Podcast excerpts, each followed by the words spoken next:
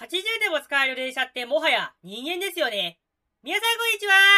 塩野美はじめです今回は、東急のやばい長寿や電車、東急7設計電車のシリーズについて皆さんに紹介していきましょう。今回シリーズとしたのは、そう、この電車。もともとは7設計ですが、今では7設計とは違う形式で走ってるからです。一応7設計と改造形式ということで、今回は7設計シリーズとして扱いました。いわゆる7700系ですね。高齢者今の計画段階であと80でも使うというなんかもとんでもない電車です。今回はなんでこんなにも恐ろしいくらい長寿命なのか、この秘訣を紹介しましょう。というわけでお話を始めていきましょうか。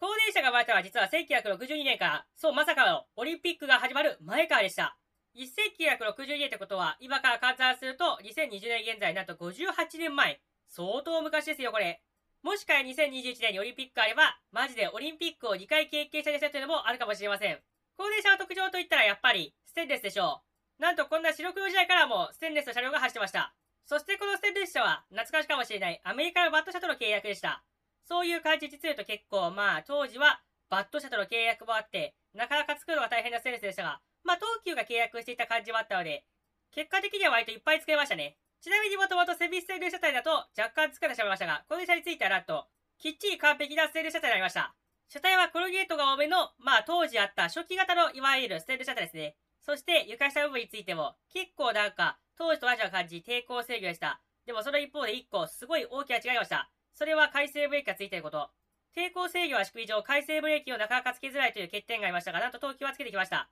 なかなかすごいです、これも。ちなみに他の仕様としては、東急東横線当時は日比谷線と直通運転する基盤もだったので、それを想定して最初から地下鉄対応の構造しました。そしてこの目論見は実際成功していて、後日比谷線直通する運用に実際ついています。他にも田園都市線での運行も開始しました。ただ田園都市線って言っても、当時は、今でいう二子玉川から大井町は大井町線の区間、二子玉川から中央林間は田園都市線の区間、そういう感じの区間を走ってました。そういう感じで東急で最初は結構活躍しましたが、とはいえやっぱり1980年代後半になってくると、いくらステンレスとはいえちょっぴりなんか古いです。特に床下は抵抗制御だったりとかして、結構なんだかんだ言って、あまり経済性から見ると、もうちょっといいものがいっぱいありました。他にもこの電車、18メートル車体でしたが、その一方で輸送力増強のために東急では20メートルの4つ扉に変更するという措置を取ってました。その結果として、どんどん置き換えが進んでいって、最終的には東急東横線や電都市線から消えていきました。とはいえまだ作られてからせいぜい30年1回回復ぐらい。だからバラバラ使えるという判断がありました、東急では。その結果として、今後も使っていくぞという意気込みのと、大幅な改造して、今度は池上線や、メカバ線といったいわゆる、そこまで、なんか、18メートル車体が穴にならないし、むしろ、なんかカーブの都合とかもあってそっちの方が都合がいい。今度はそういう感情線に接続してきました。とはいえそれでもやっぱり、余るものはそれなりに余る。その結果として、余った車両はなんかさすがにもう余剰廃車という感じなのか、そう思いましたが、実は全然違いました。なんとこの余りを欲しい鉄道会社がめちゃめちゃいっぱいいたんです。特に欲しがっていたのは地方のあんまり経力を強くない鉄道会社。なぜこういう鉄道会社が大変欲しいのか。答えとしては理由が実を言うと3つあります。一つ目の理由が、車両の長さ、18メートル車体です。実はこれむしろ、地方では有利です。というのも20メートル車体、やっぱり長い分カーブを曲がるのは大変だったりとか、そういうことがあって、嫌われる傾向があります。もちろん会社によって報酬は違いますが、とはいえ全体的には、中小施設というのは割となんだかんだ言って、18メートル車体結構好きです。だからこの電車は結構今回人気になりました。二つ目の理由は耐久性です。ステンレス車体というのは非常に強力で、従来の高性車体にも全然使い勝手がいいです。それはなんと東急の実際の過去のデータにも出ています。東急でとなんと、ステンレス車体になったことによって、全般基礎等ではなんと、1両あたり30万円前後、従来の非ステンレス車体、いわゆる高性車体ですね。こういう従来車両と比べると結構メンテナンスが下がったというデータがありました。ちなみにこっちは1986年当時の価格だそうです。やはり地方施設は経営基盤が弱い分、こういう維持費を抑えたいという気持ちもあります。実際高齢者はステルスなのでメンテナンスもそこまで必要がないということから、結構取り回しも良く、こういう費用削減のメーカーも地方から喜ばれます。三つ目の理由が意外かもしれませんが、電圧、1500ボルトに対応しています。これまで電圧を上げたい鉄道会社がいっぱいいましたが、その一方で、高電圧に対応した機器を導入するのはちょっと厳しいという鉄道会社も多かったのが事実です。一応電圧を上げることで、なんだかんだ言って消費電力を抑える、特に河川部分の消費電力を抑えるという役割がありますが、設備改修はまだにしろ、車両の改修まで行うというのは非常にやっぱりお金がかかります。この東急7000系を受け取った福島交通の飯坂線も同じような状況でした。結果をから言うと16両が譲渡されたので、要はもしもこれがなかったら16両全部自分で作るという非常にコストがかかる構造です。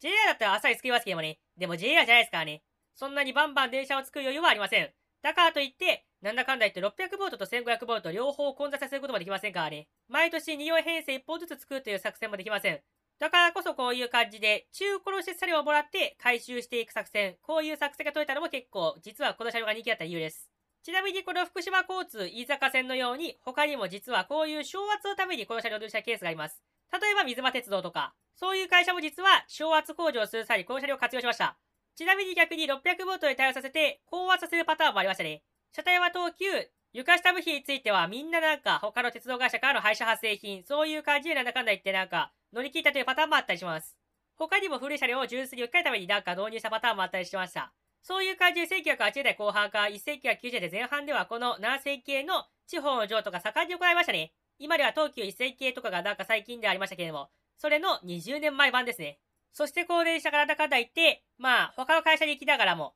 一部については東急に残ろうという判断をしました。東急に残る組としては次のような改造がされました。まず最初に行われたのは冷房装置を搭載。これまでなかなか冷房がつかなかったこの電車ですが、ようやくつきました。ちなみに意外かもしれませんが、冷房装置の大きさは日比谷接直通を考慮して結構小さめになっています。高齢者は1987年から営業運転を開始していて、形式名も7700系となっています。一応日比谷接直通になんか対応した構図になってますが、とはいえ実際直通されたわけではなかったそうです。まあ実際こういう系列が始まってから数年後には、一線系っていう日比谷接直通の後継車両ができて、7線系は追い出されましたからね。わざわざ数年からだけそこで使うといったなんか変則的なことをしようとは思わないでしょう。車両は東横線自体も短くなって、8両編成から4両編成まで結構バリエーションが多かったですが、このどっちは一応なんだかんだ言って4両編成もしくは3両編成という形に再編されました。基本的には先頭車はそのまま使い回されて、中間車が余り気味だったからそこら辺を一応なんか先頭車化改造して地方の施設に送ったという経緯がありますが、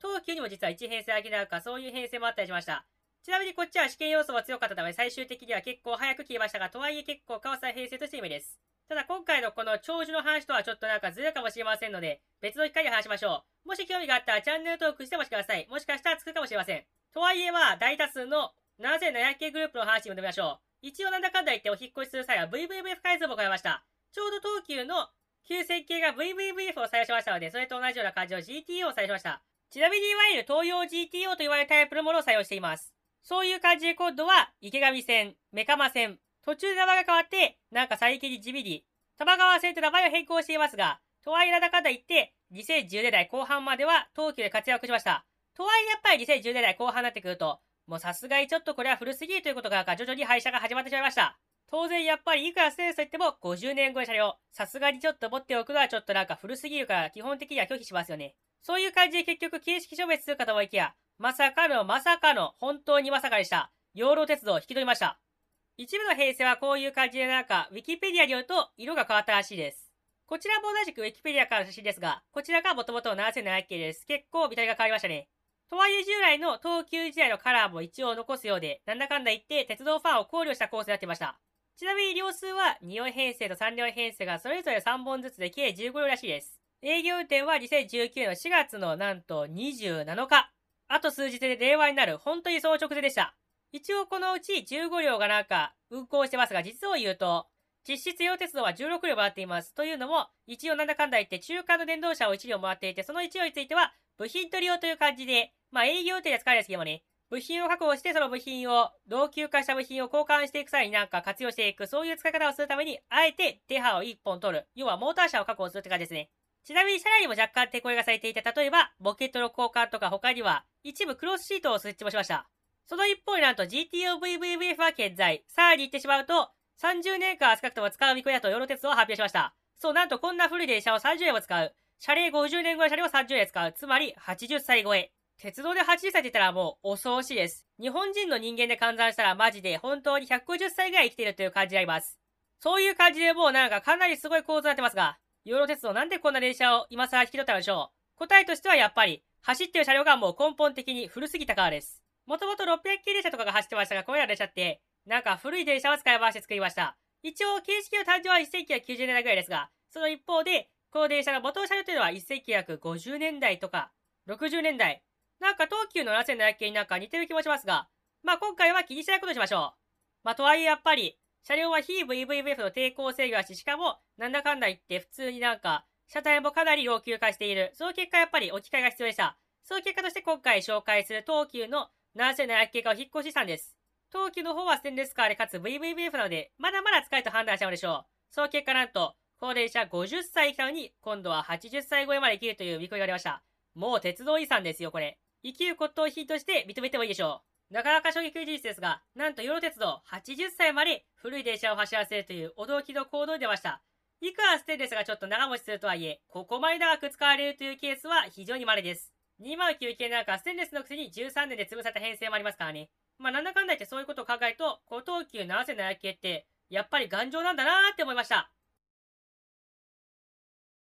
というわけで今回のまとめていきましょう。今回はなんと東急の驚き、80歳超え決定の恐ろしい電車について紹介しました。もともとこの電車ってなんか、普通に1960年代頃から生まれて、一応東急的には半永久的車体は使える、そういうコンセプトというか、まあ、事実上そういう感じでしたね。ですが、それが本当にマジで半永久的に使うことが証明された、こういう転属と言ってもいいでしょう。東急時代に床下は GTOVVVF と交流ボートで交換されてますが、なんとそれもそのまま使われています。GTOVVVF もだともしかしたら下手したら30年使ってしまう。これもなかなかすごいことですよ。やっぱり今現在 GTOVVVF どんどん減っていますからね。GTO が30年も残ったらとんでもない骨董品になりそうです、この列車。別に、なんか、ヨロ鉄道はそういう博物館を開くためになんか保存してるわけではありませんが、とはいえ、結果的にはそういう結論を生んだ恐ろしい列車と言えますね。小田急ではこういう長寿命の列車はあまり見られません。せいぜい50歳1回からかぐらいでした。だからやっぱりこのステンレスの7700系って恐ろしい力を持っているんだなぁと分かってしまいますね。というわけで今回はこれで終わりましょう。私のチャンネルでは毎日こういう鉄道に関する関節動画をいっぱい投稿していきます。